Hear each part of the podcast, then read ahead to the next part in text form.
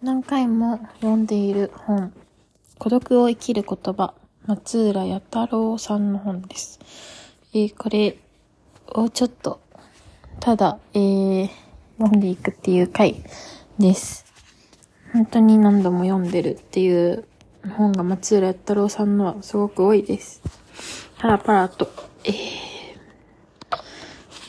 ー、目についたものと、その間に私の話しようかなって思います。えーとね、なんか言葉みたいなのが全部で150個載ってて、ちょっと、そっから、何個かね。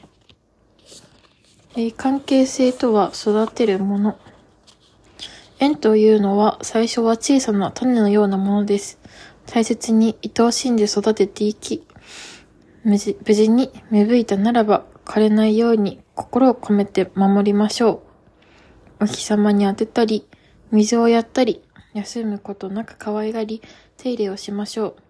そうした営みを絶えまず続けていくことで、相手との関係性が築かれていきます。人間関係とは自然に生まれるものではありません。関係性とは自分で育てていくものだと知っておきましょう。これですね。えっ、と、人間関係っていうのは環境とニアリーイコールかなと思っていて、えー人間っていうのはすごく意志が弱い。えーみんな自分の意志を信じすぎだっていうね、あの言葉を最近読んで、本当にそうだなって思ったんですよね。それ誰の本だったかな？えーっとね、さ、言いたい、言いたい。えーっとね、今本棚を読ん見てるんですけど、なんかその本がない気がする。ちょっと概要欄とかに書こっかな。悔しい、パッと出ないで。えーとね、書いてあったんですよ。で、あの、人間関係を、まあでも作るのも、は自分だと思っていて、あの、誰を選ぶっていうのもそうだし、どんな人間関係を築いていくかっていうのもそうだと思います。そういう話をしてくれてて、えっと、わかりやすいのは、まあ、恋人とかだとは思うけど、もちろん友人とか家族も本当にそうだなと思います。相手が疲れてそうな時に、あの、気を配るとか、いつものようにこう、いつものようなバカなテンションでこう話さないとか、なんかそういう思いやりとか、あとは、やっぱりこう喧嘩するじゃないけど、言いたいこと言って、ちゃんと向き合うとか、喧嘩はね、しなくてもね、別にいいけどね。あの、なんかこう、どっちかが我慢するっていうのは、私は健全な人間関係ではないと思ってるので、例えばまあ、親子だったら、えー親が敷いたレールをこう、ずんずん進んでいく、みたいな。なんかね、最近ラジオの質問、お便りみたいなやつで、そういうのがあったんですよ。なんかずっと親が言、言まあなんかこう、言われちゃいに来てたら自分で選ぶ意思がなくなっちゃった。どうしたらいいかわかんないみたいな。えー待って、マジであの本がガチでなくて、悔しい。はあ、後で探さなきゃ。よいしょ。で、ね人間関係っていうのは、まあ人、私たちは人間関係でできてて、で、その人間関係っていうのはその運とか縁とか、それ以上、タイミングとかそれ以上になんかこう、自分でどうこうできるものだからどうこうしていくっていうのがすごく大切だなって思います。あの、ちなみにこの孤独を生きる言葉っていうのは孤独っていう一人をこう連想する言葉がタイトルに入ってるけど、私は人間関係で悩んだ時に、えーこれを開きます。何か、150もね、言葉があるから、何か教えてくれます。えー、次行こうかな。うん将来はわからないから将来です。まずは自分で考える。自分の基本を作る。壊れてから始まり。絶対に壊れないものはありません。絶対の絆もありません。どんなに大切にしていても壊れてしまうことはあります。しかし、そこで諦めてはなりません。もうダメだと捨ててしまってはいけません。壊れたかけらを一つ一つ拾い集めてじっくりと直していく。ほころびを丁寧に時間をかけて繕っていく。そこから新しい付き合い、新しい絆が生まれてきます。これは物との関係でも人との関係でも同じことだと思うのです。これ、私的には誰かとの人間関係をこう詰めていくにあたっては、その誰か、相手も同様にこう気持ちがないと、技術がなくても最悪意として気持ちがないとできないなって思って。でも、壊れてから始まりっていうのはこの一つの関係性についても言えるかもしんないけど、壊れた人間関係からまた別の新しい人間関係がこう生まれていくっていうのもあると思ってて、だから、私的にこの言葉は壊れることはネガティブなことではないというのをすごく、えー、感じます。次。だからあれだね。壊れることをそんなに恐れない方がいいっていうのがあるかもしれない。壊れるのが怖くて何かできないならそれは、大変なことにではあるかもしれないけど、怖いことではないじゃないかなとかね。えー、自分の基本を作る。いろいろな経験をすればするほど、様々な知恵を身につければつけるほど、ささやかとはいえども、宝物が手に入れば手に入るほど、ハッとする時が訪れます。自分は流されているのではないか。自分は何をしているんだろうと、突然、途方に暮れるのです。だからこそ、自分の基本を作りましょう。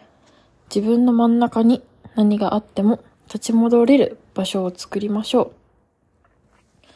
う。えー、私、急に、えっ、ー、と、MBTI の話をします。MBTI。あれですね。ENFP 運動家っていうのが私なんですけど、それです。私、INFJ の友達がすごく多いんですね。INFJ の、えー、何が好きかっていうと、信念、えー、言い換えると自分の基本があるところです。すごく信念が強い。あの人たちは自分を曲げない。優しい。優しいんだけど曲げない。INFJ は変わった人が多いです。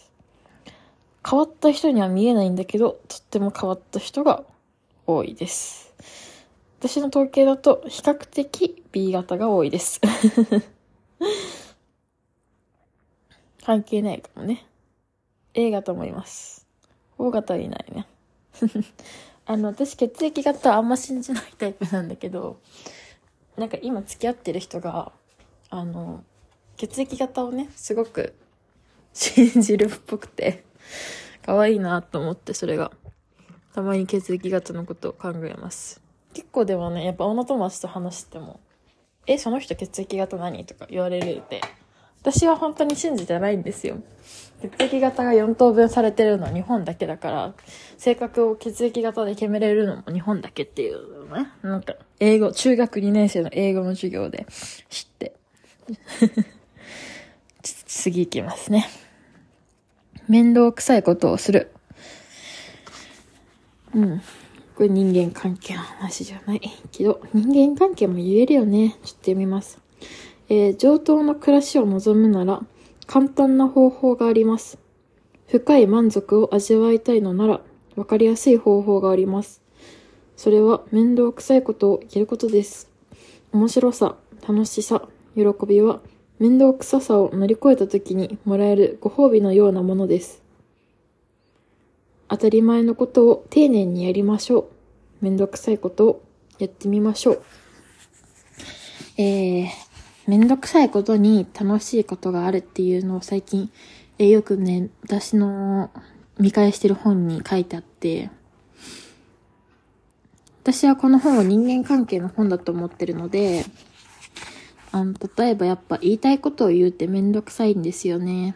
うん男とかの方がまだ言いやすい。なんか、だって世の中には彼氏とか好きな人にこう、ちゃんとなんかこう素直になりましょうとか言いたいこと我慢せずに言いましょうみたいなのがあるけど、あの、友達？同性の友達ってそういう風潮はないから、なんか、友達は価値観が合わなかったら変わるものとか、合わなくなるものとかっていうのがあると思うんだけど、私はそれすごくもったいないと思ってて、あんまりにも合わないんだったら、なんか、いいと思うんだけど、あの、すいませんね。飲み物飲んでて。ちなみに今日は、えマンデリンの深入りで、えっ、ー、と、アイスを入れました。私は自分ので入れるアイスコーヒーが大好きです。本当に大好き。本当に大好きです。えー、話は戻って、えー、そうですね。あの、同性の方がね、言いにくい。あの、やっぱその風潮みたいなの、みんなの共通認識みたいなのが、あの、ない。あんまりこう、女で喧嘩するっていうのはね。だからもう、だるかったら離れるみたいな方が多いから、ただ私も何？その付き合ってすぐ1、2回で会わないなって思ったら言わないで離れるんだけど、なんか私的には人間関係のテスト期間みたいなのがあって、2回はつまんないなとかあんまりだなって思っても、会うみたいなのがあって、これは本当に男性の話じゃなくて、女性、目上の人、目下、目下の人って言わないか。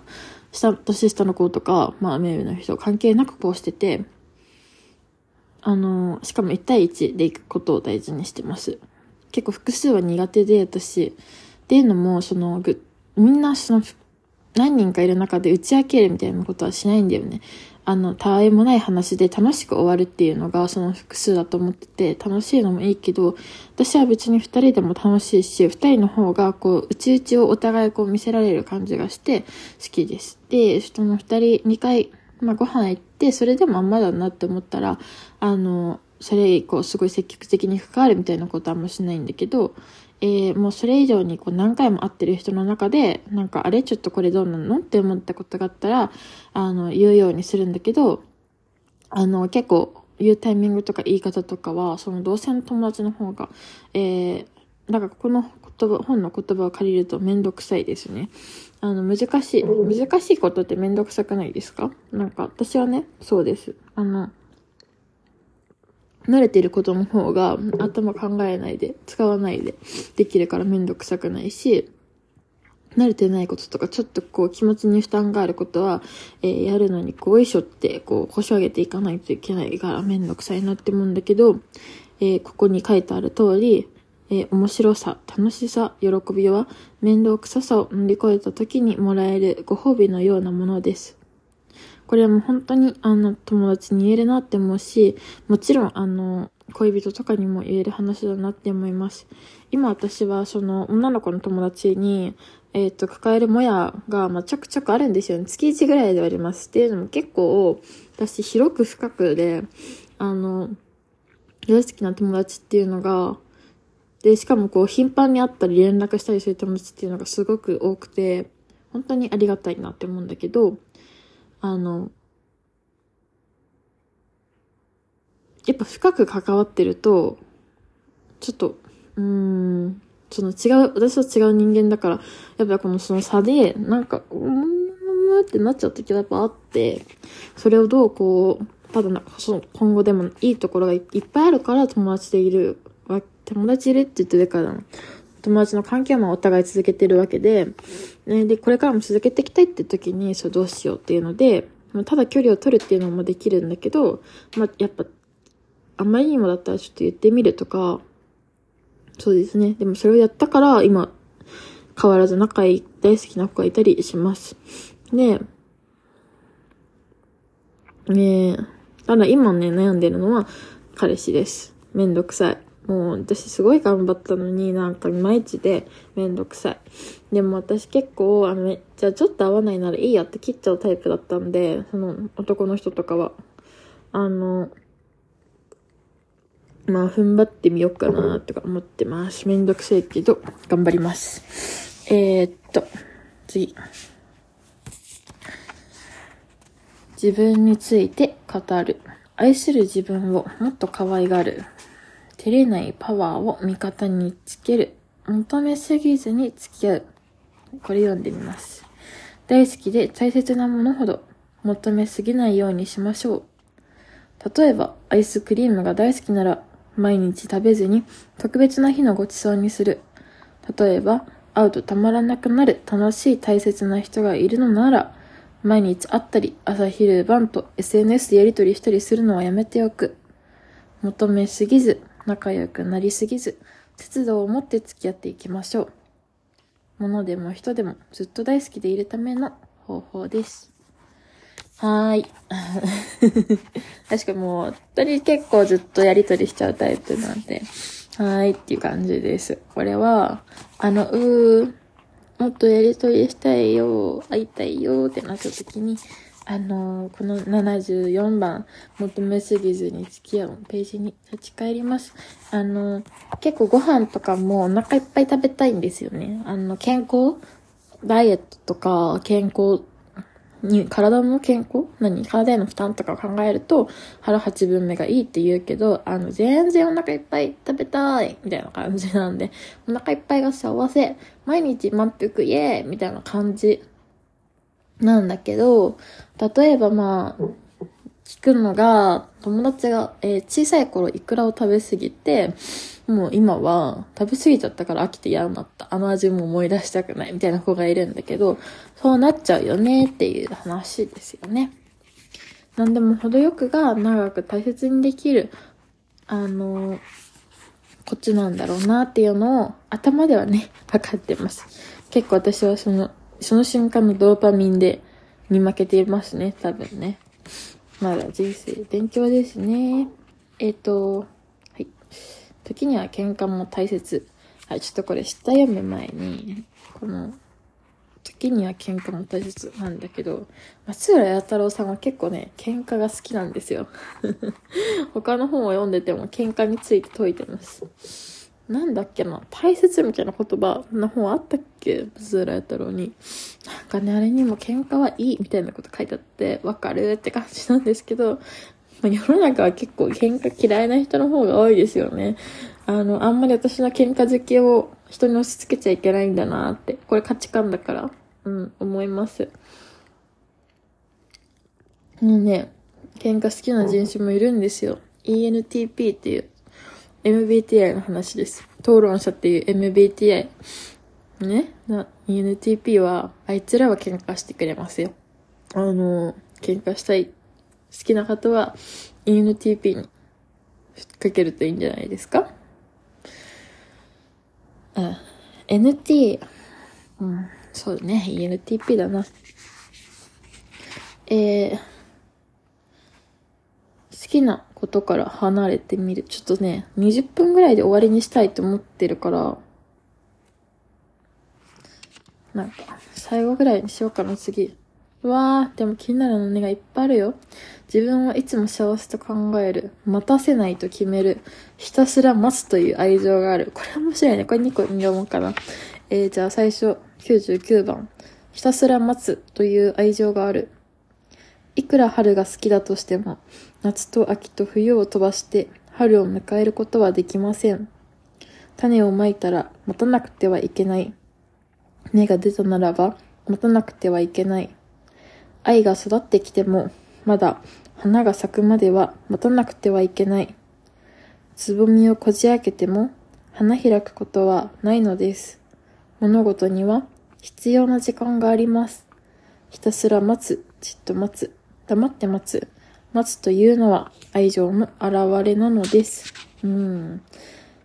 つぼみをこじ開けても花開くことはないのです。これすごくいいね。すごく好きです。どうしたらつぼみが開くかを考えるっていうのはやっぱいいよね。もちろん待つっていう、なんかこう開け方もだけど、なんかこう、花の周りはめっちゃ暖かくして、つぼみが、花が、あの、あれ？もう春来たかな？って勘違いして、なんか自分で咲いてみるとかね。うん。もう、私ら待つも愛情ですね。私はあんまないですね、これ。あの、自分のことスピードスターとか友達に言っちゃうぐらいなんで、待てない。何も待てない。はい次。じゃあ、待たせないと決める。これ最後にします。えー、何かの誘いを受けたら、すぐに行く、行かないを答えましょう。仕事のオファーを受けたら、やる、やらないを即答しましょう。これは相手の問いかけに対して逃げない態度の表明であり、相手を待たせないという思いやりでもあります。待たせないと決めている逃げない人の周りには自然と信頼が育っていきます。はい。スピードスターこと安部。私、作る。えー、はい。待たせません。逆に待たせる人は嫌い。待たされると嫌い。予定も何、その、うん、待ち時間なんだっけ？会う、会うときもう、待ち合わせだ。待ち合わせも、えー、初めてなら、限度。まあなんか理由によるけどな理由によるけど、40分とかも嫌だよなうん。マッチングアプリで、えー、おととしに40分待たされて謝られなかったことを今、これは引きずっている発言です。えっと、とにかく待たせないっていうのは大事ですね。言うても私は5分ぐらい待たせてるかも。ただね、やっぱ予定をすぐ決めるとか、あの、やるやらないどうするみたいなのをこうあやふやにしないっていうのは信頼につながる。これは仕事とか想像すると分かりやすいと思うけど、人間関係でも、あの、親しき中にも礼儀ありの一個の、えー行動だなって思いました。いろいろ読んだけど、私はひたすら待つとか、面倒くさいことをするとか、っていうのを、えー、ちょっと今回は、近いうちは頑張ってみようかなって思います。うん。面倒だけど、面倒の先にね、とか、待って、つぼみをこじ開けないとかね。頑張ります。めんどくさい。人間関係は、あの、めんどくさい。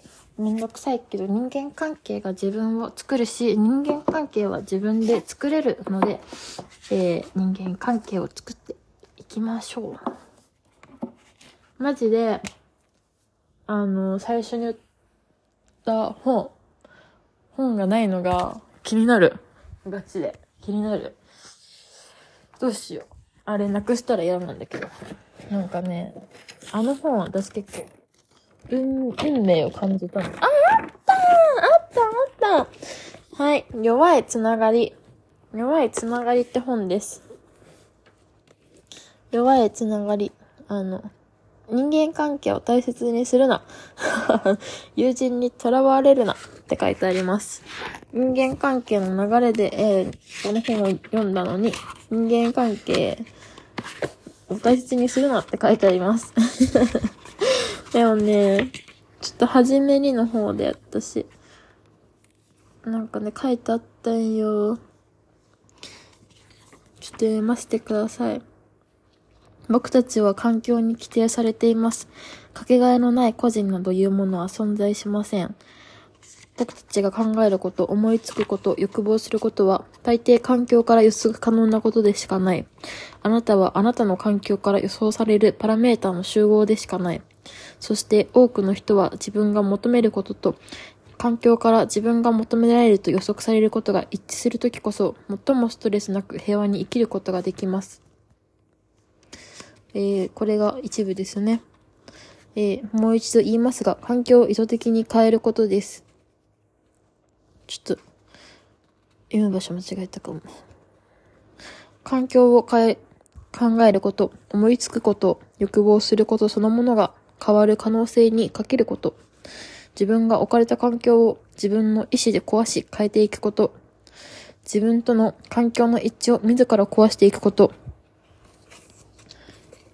うん。はい。です。どうですか？これはね、めっちゃ面白い。あの一般的な自己啓発に書いてあることとはまた違うことを言ってるところが、ラブなところです。えー、最後に、私が最近、なりたいものについて発表します。